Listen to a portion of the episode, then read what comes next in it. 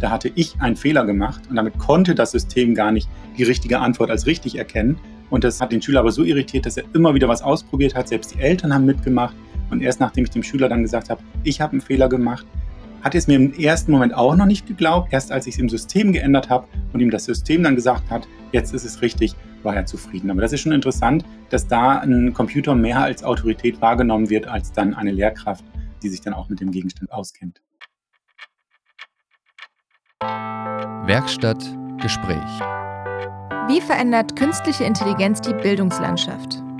Das werdet ihr in diesem Podcast herausfinden. Wir sind Philine Janus und Nina Heinrich aus der Redaktion der Werkstatt der Bundeszentrale für politische Bildung. Alle Menschen lernen unterschiedlich. Deshalb wird schon lange gefordert, dass zeitgemäßer Unterricht sich an das Lernverhalten einzelner Schülerinnen und Schüler anpasst.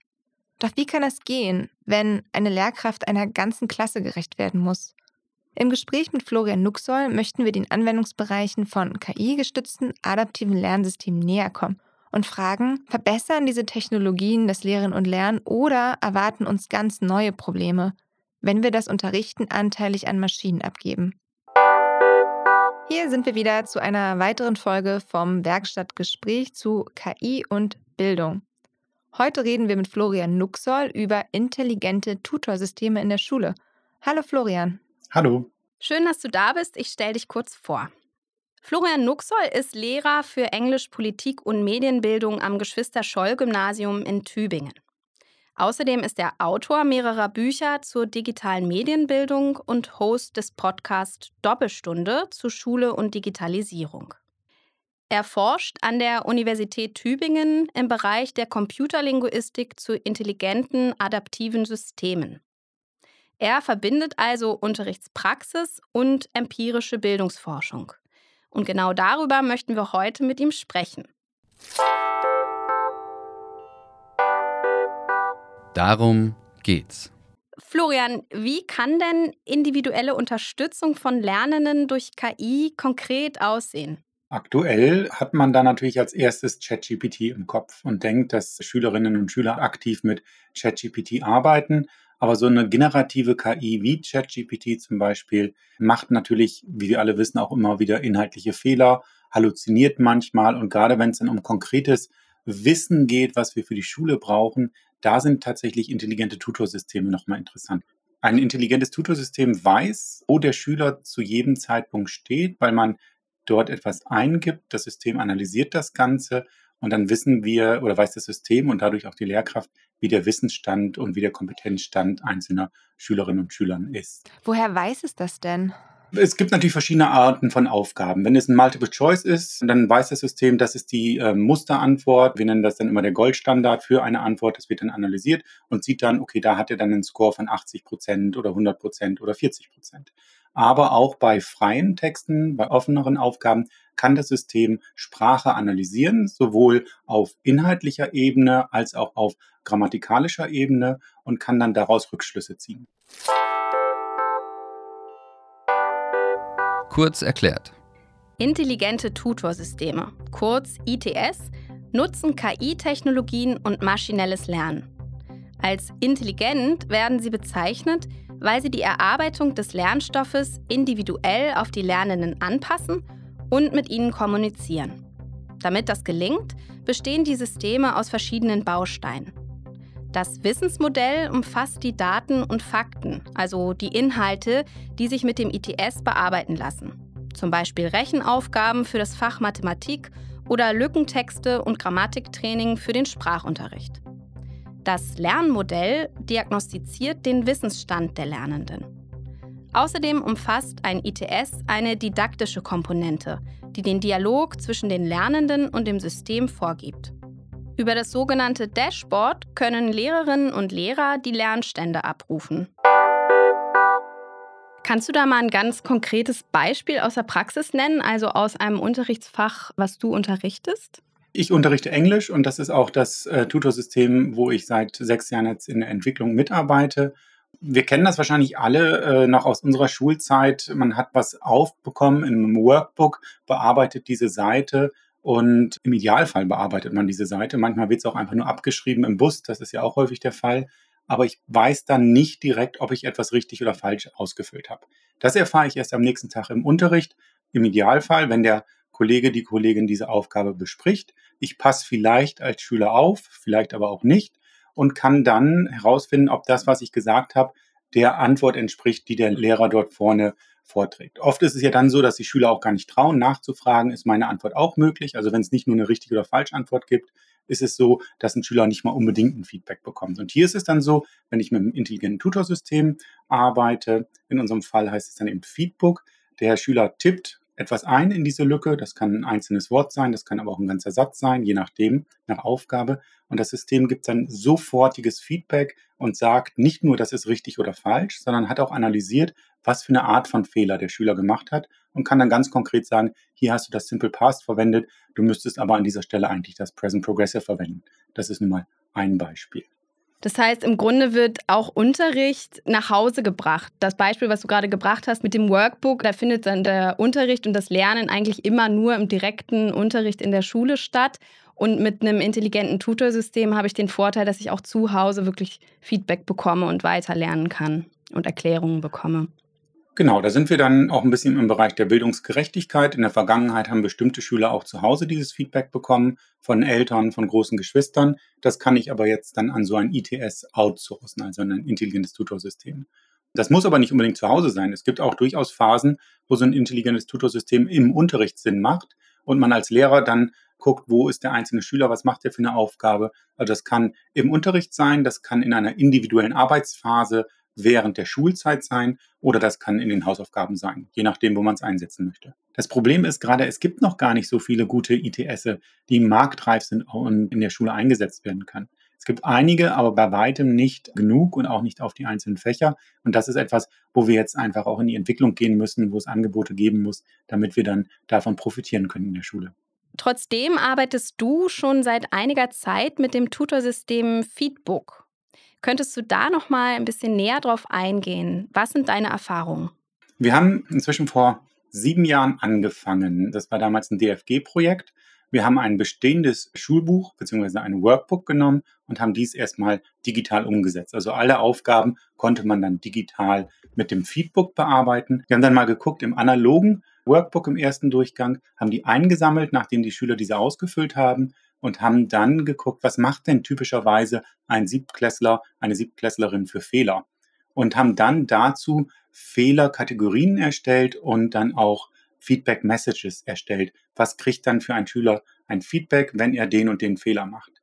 Das haben wir dann getestet in der Studie. Die Schüler haben es genutzt. Wir waren in zehn verschiedenen Schulen mit verschiedensten Klassen. Die Schüler haben dann ganz parallel, wie sie es sonst mit dem Workbook gemacht haben, mit dem Feedbook gearbeitet und haben dann offene und geschlossene Aufgaben damit erledigt und eben dieses sofortige Feedback bekommen. Das war praktisch das Feedback 1.0. Wir haben es dann erweitert um Adaptivität, dass das System dieses Wissen über einzelne Lernstände eben nutzt, um dem Schüler individuelle Aufgaben zu geben. Jeder Schüler kriegt also die Aufgabe, die für ihn dann passt. Und jetzt in der dritten Version des Feedbooks haben wir dann auch noch ein Lehrer-Dashboard und ein Schüler-Dashboard. Das heißt, der Schüler kriegt ein genaues Feedback zu seinem insgesamt Kompetenzstand mit ganz klaren Aufschlüsselung, wo er schon Stärken und Schwächen hat. Und der Lehrer kriegt es sowohl auf der individuellen Ebene des Schülers, aber auch auf der Ebene der ganzen Klasse und kann daraus Schlüsse ziehen, wie er in Zukunft seinen Unterricht gestalten sollte. Das klingt jetzt aber so, als ob das Feedback gar nicht wirklich individuell ist, sondern nur so erscheint, aber auf der technischen Ebene dahinter eher so Mustergruppen gebildet werden, entsprechend der Aufgaben und möglichen Fehler, die bei den Aufgaben gemacht werden können. Also es ist insofern individuell, je nachdem, was der Schüler eingibt. Der Schüler hat natürlich jetzt erstmal einen Satz gebildet und das könnte ein unterschiedlichster Satz sein. Und wir erkennen dann genau an diesem Satz, du machst den und den Fehler und dann greifen wir auf ein vorher generiertes Feedback zurück. Das ist dann praktisch das, äh, wir haben ein Lernermodell, wir haben ein Lehrermodell im System und ein Modell des Lerngegenstandes. Und das wird dann zusammengebracht und wir wissen dann, okay, an dieser Stelle braucht der Schüler dieses Feedback. Also du hast recht, es ist dann nicht komplett individuell, nicht so wie bei ChatGPT, wo man bei jeder Eingabe immer eine andere Antwort bekommt. Wir haben festgelegtes Feedback, was wir dann auch noch anpassen können, natürlich auf verschiedene Kompetenzstufen. Die einen bekommen das Feedback auf Deutsch, die anderen bekommen es auf Englisch, die einen bekommen es eher theoretisch, die anderen kriegen es eher mit Beispielen angereichert. Da forschen wir auch, was für ein Feedback da am, am besten ist. Aber ja, wir haben eine Gruppe an Feedback-Messages, die dann einzeln ausgespielt werden. Und die Beispiele, die du jetzt genannt hast, sind aus dem Fach Englisch. Das heißt, das ist im Sprachunterricht wird es angewandt derzeit bei euch. Genau, das ist im Englischunterricht der siebten Klasse. Und das ist eben auch das Besondere, während man ja ChatGPT für alles gleichzeitig nutzen kann. Ein intelligentes Tutorsystem muss auf die einzelnen Jahrgänge, auch auf die einzelnen Schulformen angepasst werden. So funktioniert das. Wenn dann also diese intelligenten Tutorsysteme oder ETS, wie ja auch häufig gesagt wird, im Unterricht zum Einsatz kommen, wie kann man sich die Interaktion zwischen den Schülerinnen und Schülern und diesen Systemen dann genau vorstellen? Die Schüler sitzen vor einem Endgerät, das kann ein Tablet sein, das kann ein Computer sein. Die Schüler bearbeiten dann ihre Aufgaben. Das sind aktuell eher schriftliche Aufgaben, aber in Zukunft kann man sich dort auch mündliche Aufgaben vorstellen. Und anders als in einer normalen Klassensituation, wo die Schüler ihre Aufgaben erledigen und dann am Ende kriegen sie vielleicht Feedback oder nicht, ist es so, dass bei der Arbeit mit dem ITS nach jeder Lücke, nach jedem Satz ein sofortiges Feedback gegeben wird. Das heißt, man kriegt einen grünen Haken, wenn es richtig ist und wenn es falsch ist, kriegt man dann diese Feedback-Message und kann sich wieder dran setzen an diese Aufgabe, um es zu verbessern. Und das ist eben dieser große Unterschied, dieses sofortige Feedback, was eine Schülerin, ein Schüler bekommt. Und dementsprechend dann, nachdem die erste Aufgabe fertig ist, kann das System halt erkennen, ist dieser Bereich schon gelernt oder muss es dort weitere Aufgaben für geben? Und das ist eigentlich etwas, was ich sonst als Lehrer nicht leisten kann. Mit einer Klasse von 30 Schülern, ich kann nicht jedem Schüler immer ähm, zu jeder Zeit äh, Feedback geben. Das kann man vereinzelt machen. Man geht rum, guckt nach, wo muss man vielleicht eingreifen. Und das ist natürlich in der Breite dann mit so einem ITS wesentlich besser äh, machbar. Du hast gerade schon den Vergleich zur Interaktion mit der menschlichen Lehrkraft angesprochen. Da gibt es aber bestimmt noch mehr, was den Unterschied ausmacht, gerade auch in der Kommunikation miteinander. Also ob man jetzt Feedback von einem Menschen bekommt, von der Lehrkraft oder eben von diesem ITS. Ich glaube, was ganz wichtig ist, ist zu sagen, dass ITS nie die Lehrkraft ersetzen wird, sondern zusätzlich unterstützen wird. Das heißt, die sozialen Aspekte des Lernens, das gemeinsame Lernen muss immer noch im Fokus stehen. Aber auf der anderen Seite ist manchmal eine Kommunikation mit so einem Computer auch einfacher für Schüler äh, als Kommunikation mit einer Lehrkraft.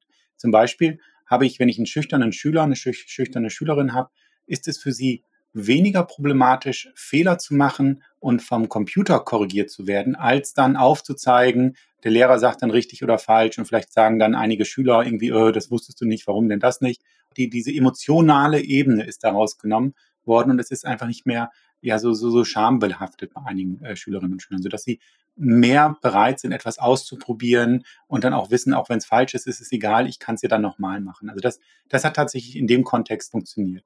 Woran wir noch forschen und äh, da versuchen wir verschiedene Elemente ist, wie genau die Kommunikation stattfindet. Momentan haben wir es sehr stark über Textfelder, die eingeblendet werden.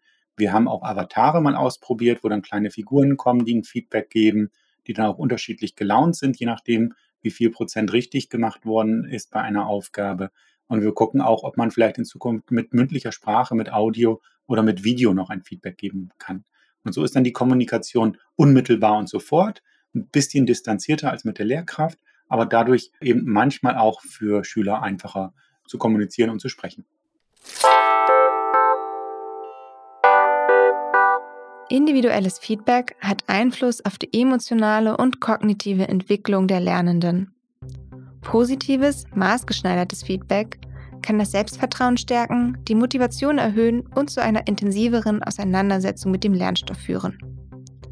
Im Gegensatz dazu kann negatives Feedback zu Angst, verminderter Motivation und einer abweisenden Haltung gegenüber dem Lernen führen für den Lernerfolg ist also bei weitem nicht nur entscheidend, dass es individuelles Feedback gibt, sondern vor allem, wie dieses gestaltet ist.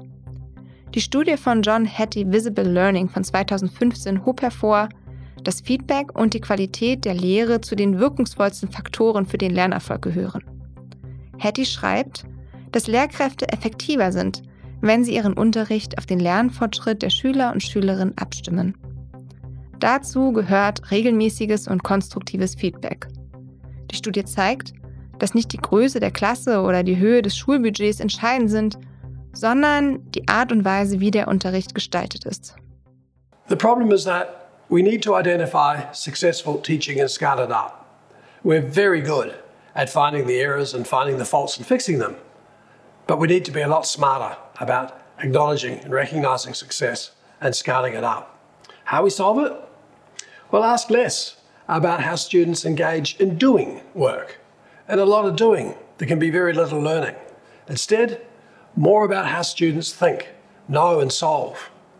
We need to shift from focusing on the impact of talking to the power of listening. The visible learning sequel switches the discussion from teaching to learning. John Hattie sagt, dass im Bildungswesen der Fokus stärker auf die Identifizierung und Ausweitung erfolgreicher Lehrmethoden gelegt werden sollte, statt sich hauptsächlich auf das Aufspüren und Korrigieren von Fehlern zu konzentrieren. Er regt an, weniger Wert auf die reine Beschäftigung der Schüler und Schülerinnen mit Aufgaben und mehr auf deren Denkweisen, Verständnis und Problemlösungsfähigkeiten zu legen.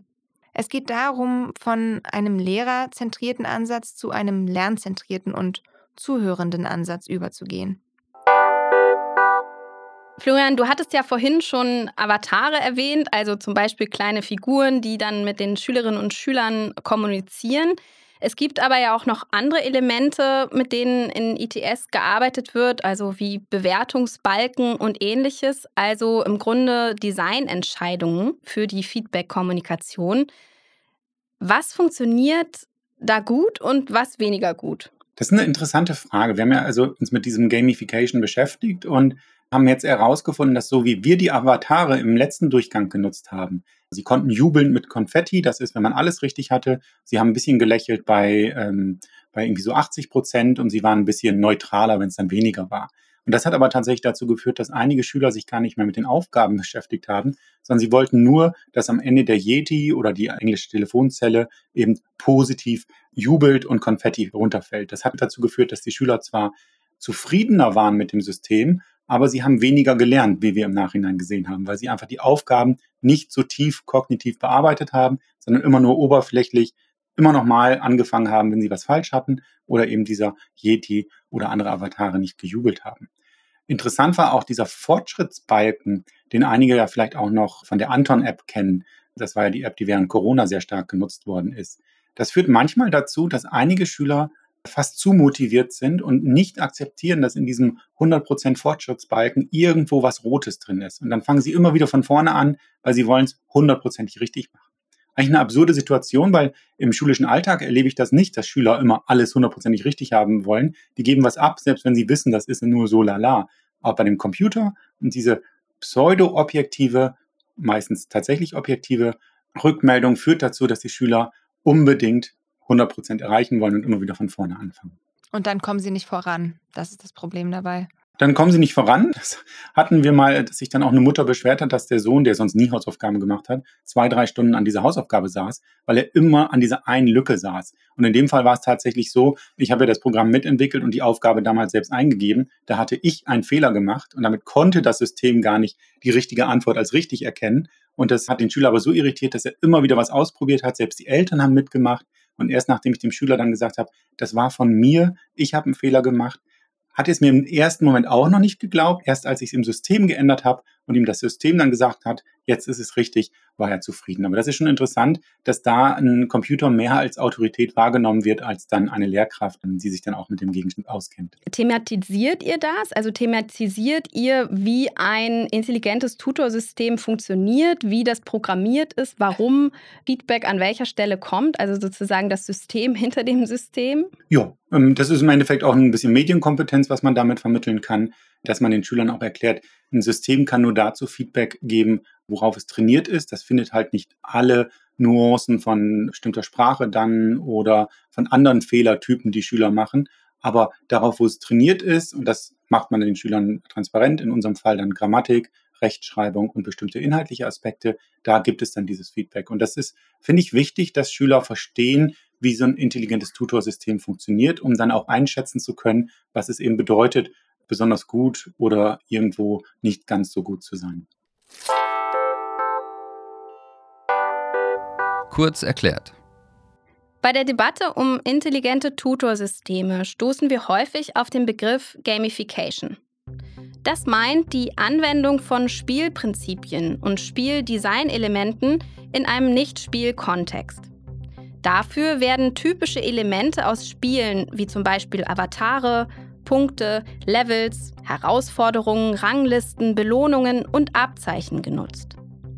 Im Bildungsbereich kann Gamification dazu beitragen, die Beteiligung zu erhöhen und Aufgaben die möglicherweise als monoton oder schwierig angesehen werden, interessanter zu machen.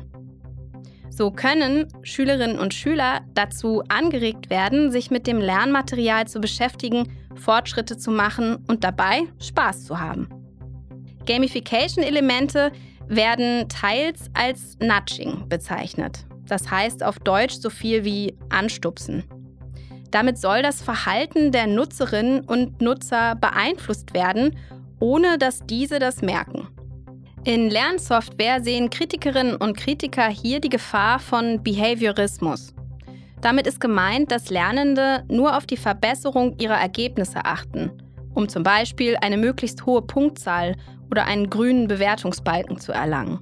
Bei einem zu starken Fokus auf Belohnungssysteme kann die intrinsische Motivation zu lernen verloren gehen. Es geht dann nur darum, das Spiel zu gewinnen. Bei der Diskussion um intelligente Tutorsysteme geht es ja auch oft um die Frage von Ersetzung. Also wird jetzt ein intelligentes Tutorsystem eine Lehrkraft längerfristig ersetzen können? In welchen Bereichen? Wie kann also, oder was ist deine Einschätzung dazu? Wie kann ein analoger Unterricht in der Schule mit Lehrenden durch intelligente Tutorsysteme ergänzt werden? Du sagst schon richtig, es geht um Ergänzen. Also ein ITS, was einen Lehrer ersetzt, wäre ein schlechtes ITS und eine Schule ohne Lehrer wird auch in Zukunft eine schlechte Schule sein. Allerdings kann ein ITS uns entlasten als Lehrkraft, bestimmte repetitive Aufgaben abnehmen. Es kann in Zukunft wahrscheinlich auch, wenn dann Handschrifterkennung äh, dazu kommt, direkt erkennen, wie variabel ist der Wortschatz, wie viele verschiedene Grammatikarten wurden verwendet und mir dann als Lehrkraft dieses Feedback geben, wofür ich einfach viel Zeit brauchen würde, mir das 30 Mal anzugucken. Sodass ich als Lehrkraft entlastet werde und dieses Beispiel von vorhin vom Feedback, wenn die Schüler zu Hause ihr Feedback schon bekommen, muss ich es im Unterricht nicht mehr besprechen. Ich gewinne dadurch 10 bis 15 Minuten, je nachdem, und kann diese anders nutzen im Unterricht und mich stärker auf soziale Lernen oder auf kommunikative Situationen konzentrieren. Also es geht auf jeden Fall um eine Entlastung und auf gar keinen Fall darum, dass eine Lehrkraft ersetzt wird. Also wir haben eine digitale Dividende im Endeffekt durch so ein ITS. Und jetzt aktuell, wenn man sich allerdings einen Lehrkraftmangel ähm, anguckt, dann muss man natürlich schon berücksichtigen, dass man vielleicht dann ein ITS so nutzt, dass man drei Stunden mit einer Lehrkraft arbeitet und dann irgendwie eine Stunde von einem ITS abdeckt. Also das kann schon sein, dass das in Zukunft der Fall ist. Die Alternative wäre halt, dass es sonst ausfällt. Können denn Lehrende andauernd einsehen, was für Fortschritte die Schülerinnen machen in den ITS um überhaupt diesen Ergänzungseffekt so für sich nutzen zu können im effektiven Sinne? Das hängt vom System ab und äh, wir arbeiten jetzt gerade daran, das ist wie gesagt dieses Teacher Dashboard, sodass ich jederzeit weiß, wie lange hat ein Schüler sich generell mit dem ITS beschäftigt, wie lange mit bestimmten Aufgaben, wie hoch ist dann die Prozentzahl bei bestimmten Grammatiktypen oder inhaltlichen Aspekten. Und das kann dann der Lehrer wirklich live miterleben und sehen, wo dann die Stärken und Schwächen einzelner Schüler sind, Schülergruppen oder der ganzen Klasse. Wow, das klingt aber so, als ob da auch eine ganze Menge Daten von den Lernenden gesammelt werden. Das ist richtig. Also ein ITS funktioniert nur, wenn es Daten gibt. Wenn ich keine Daten habe, kann ich kein adaptives System haben. Ich weiß, wir hatten mal eine Anfrage, ob wir nicht das Feedback komplett ohne, dass wir Daten sammeln, anbieten können. Aber nein, das geht natürlich nicht. Wenn das System nicht weiß, wo ein Schüler Stärken und Schwächen hat, kann er darauf nicht reagieren. Es ist da natürlich eine wichtige Frage, wo sind diese Daten und was macht man mit diesen Daten? Also diese Daten sollten natürlich irgendwo im europäischen Rahmen gespeichert werden, nicht in Amerika. Und wir müssen auch sicherstellen oder uns die Frage stellen, wem gehören diese Daten? Gehören diese Daten dem Anbieter? Gehören sie der Schule? Oder gehören sie dem Schüler? Denn es ist wichtig, dass diese Daten dann auch ausgetauscht werden können, wenn man in Zukunft ein anderes ITS benutzen möchte als im Vorfeld. Haben wir diese Frage denn schon für uns beantwortet in dem Kontext oder gibt es da unterschiedliche Auffassungen, wem die Daten gehören? Da gibt es unterschiedliche Auffassungen. Und ich glaube, es ist den meisten bewusst, dass die Daten nicht einem privaten Anbieter gehören sollten. Aber dann müssen wir natürlich äh, als Gesellschaft da auch die Strukturen schaffen, dass wir diese Daten irgendwo speichern und dann weitergeben können. Also das sind auch Diskussionen, die geführt werden müssen. Und Datenschutz ist natürlich in Deutschland immer zum Teil zu Recht, zum Teil ein bisschen zu vorsichtig in Deutschland äh, behandelt. Aber diese Diskussionen müssen geführt werden. Denn es soll natürlich nicht so sein, dass in Zukunft mein Arbeitgeber dann genau weiß, wie mein Lernfortschritt von Klasse 1 bis 12 war. Zu vorsichtig meinst du, weil dann bestimmte Entwicklungen, die sehr wichtig sein könnten für Schule, möglicherweise aufgehalten werden? Genau, also ich glaube schon, dass Datenschutz ein hohes Gut ist, aber eben Binnendifferenzierung und Lernfortschritt ist auch ein hohes Gut. Und das muss abgewogen werden. Wie viel Daten gebe ich preis, um im Gegenzug dann eben auch einen Lernfortschritt zu bekommen? Und das muss ausgehandelt werden. Und jetzt? Wenn sich intelligente Tutorsysteme jetzt als gängige und auch ganz alltägliche Praxis in Schulen durchsetzen, verändert das natürlich auch den Schulalltag und den Unterricht. Was glaubst du, könnte die größte Veränderung sein? Wenn wir in der Breite ITS einsetzen, dann führt es dazu, und das wirkt auf den ersten Moment natürlich ein bisschen absurd, zu einer größeren Heterogenität im Klassenzimmer. Warum ist das so? Die guten Schüler gehen richtig durch die Decke. Weil in oft ist es ja so, wenn die guten Schüler fertig sind, dann kriegen sie irgendwie noch eine zweite Aufgabe. Irgendwann heißt es, jetzt machen wir die Hausaufgaben. Im schlimmsten Fall heißt es dann sogar, jetzt machen wir die Hausaufgaben in einem anderen Fach. Aber sie werden einfach nicht weiter gefordert. Ein ITS, was dann individuell Aufgaben zur Verfügung stellt und die auch immer anspruchsvoller machen kann, führt dazu, dass diese guten Schüler komplett gefordert werden und wie gesagt, ihr Kompetenzstand durch die Decke geht. Die Schwachen profitieren auch, aber im Vergleich zu den Guten nicht so stark. Und damit geht die Schere zwischen sehr guten und guten und schwächeren Schülern immer weiter auseinander. Und wenn das der Fall ist, müssen wir natürlich überlegen, wie gehen wir damit um? Was mache ich? Und vielleicht muss man sogar generell Fragen stellen, müssen wir insgesamt das Schulsystem dann öffnen? Muss ein Schüler, der dann mit Mathe gar kein Problem hat, wirklich vier Stunden haben wie der Rest der Klasse? Oder hat derjenige dann nur zwei Stunden und dafür eine Stunde mehr in einem anderen Fach? Und das sind Fragen, da kommen wir schon wirklich so ans, ans Grundgerüst der Schule oder an die Basis unseres jetzigen Schulsystems. Und diese Fragen müssen wir uns dann stellen. Vielleicht sogar auch eine Auflösung von Klassenstrukturen, dass man sagt, es ist viel leichter, manchmal redet man von so einem Drehtürmodell, dass man dann in bestimmten Fächern in die achte Klasse geht, woanders in die sechste Klasse und dann dementsprechend Aufgaben bekommt, die für einen äh, lernförderlich sind.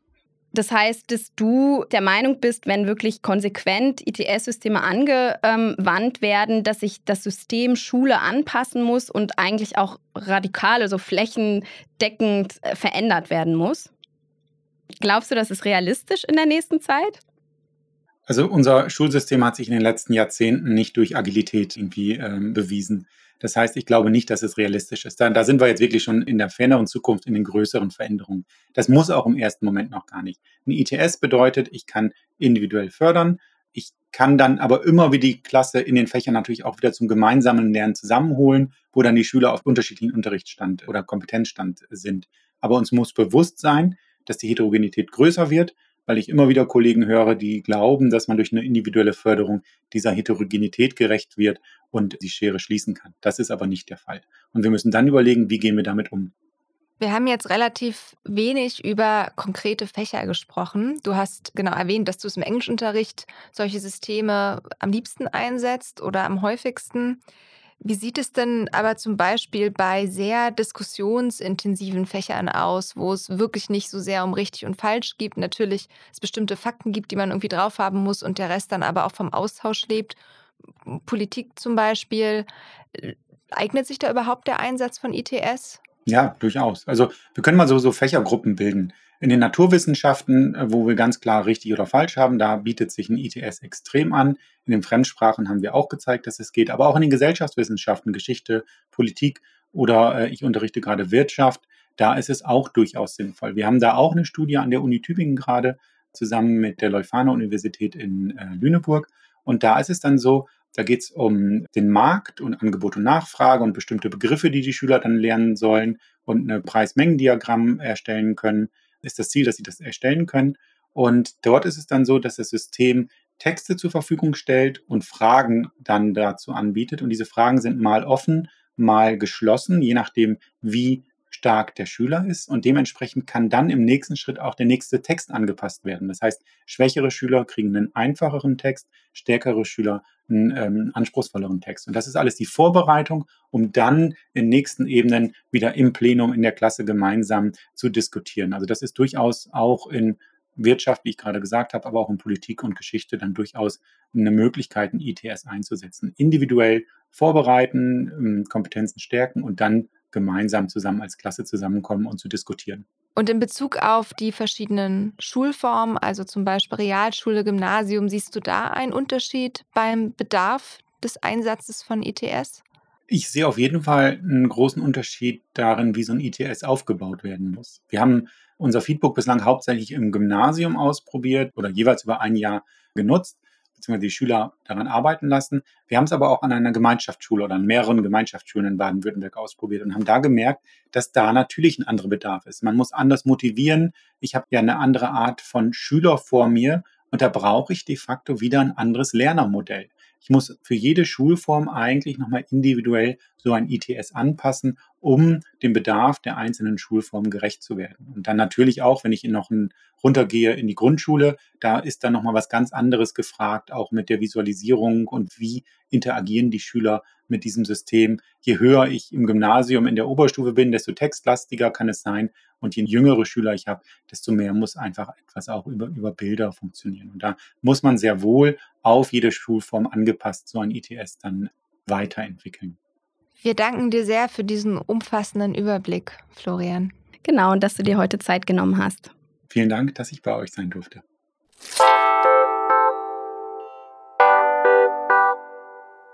Falls ihr mehr von Florian Nuxor lesen möchtet, seinen Beitrag für die APUZ aus Politik und Zeitgeschichte zum Thema KI verlinken wir euch in den Show Notes. Wir haben gelernt, der wohl größte Vorteil bei der Nutzung intelligenter Tutorsysteme ist also das direkte und auf den ganz eigenen Lernerfolg abgestimmte Feedback.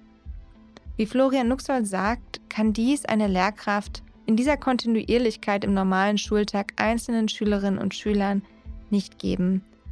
Doch er weiß auch, dass maschinelle Belohnungssysteme den menschlichen Austausch zum Gelernten nicht ersetzen können. Dabei spielt auch eine Rolle, dass es in vielen Fächern oft kein klares richtig und falsch gibt, sondern der Diskurs im Mittelpunkt steht. Von einem Plus in puncto Bildungsgerechtigkeit kann auch erst gesprochen werden, wenn die Systeme als datensichere Open-Source-Angebote an allen Schulen und Schulformen verfügbar sind. Wir bleiben also zurück mit zahlreichen ethischen Fragestellungen zu Datensicherheit und sozialen Aspekten beim Einsatz von KI-Tools an Schulen. Die werden wir dann im nächsten Werkstattgespräch mit Judith Simon vom Deutschen Ethikrat näher beleuchten. Bis dahin. Werkstattgespräch ist ein Podcast von werkstatt.bpb.de. Redaktion und Host Nina Heinrich und Filini Janus. Redaktion BPB Tim Schmalfeld. Aufnahme und Schnitt Robert Traber und Alex Töchterle. Executive Producer Feli Zernak. Produziert von der Kooperative Berlin im Auftrag der Bundeszentrale für politische Bildung.